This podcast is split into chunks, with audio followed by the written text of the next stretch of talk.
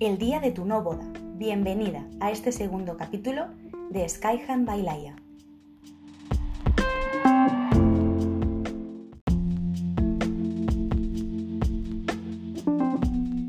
Todo este año 2020 tan complicado y diferente seguramente ha provocado que debáis aplazar vuestra boda.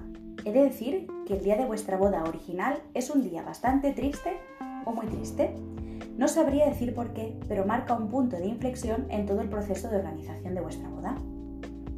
Además, como wedding planner, veo y siento que estáis muy desanimados o habéis perdido la ilusión.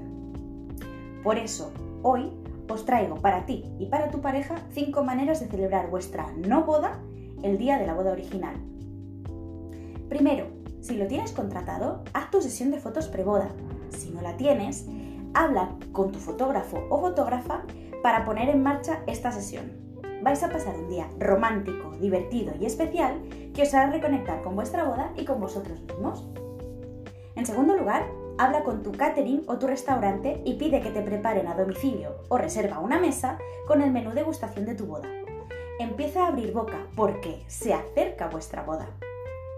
En tercer lugar, si teníais pensado hacer un baile especial como primer baile de casados y habíais ensayado mucho, es el momento de ponerlo en práctica, en vuestra intimidad. Ese día poned vuestra playlist y cantarla y bailarla.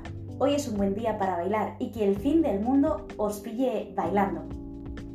Cuarto, invitad a vuestras 10 personas, estas personas que son fundamentales para vosotros y con las que vuestro día a día o vuestra vida sería una absoluta ruina pasar el día con ellos y celebrar vuestro amor y contar vuestras anécdotas organizando vuestra boda. Seguro que serán unas anécdotas divertidísimas y os hará desconectar de este día tan atípico.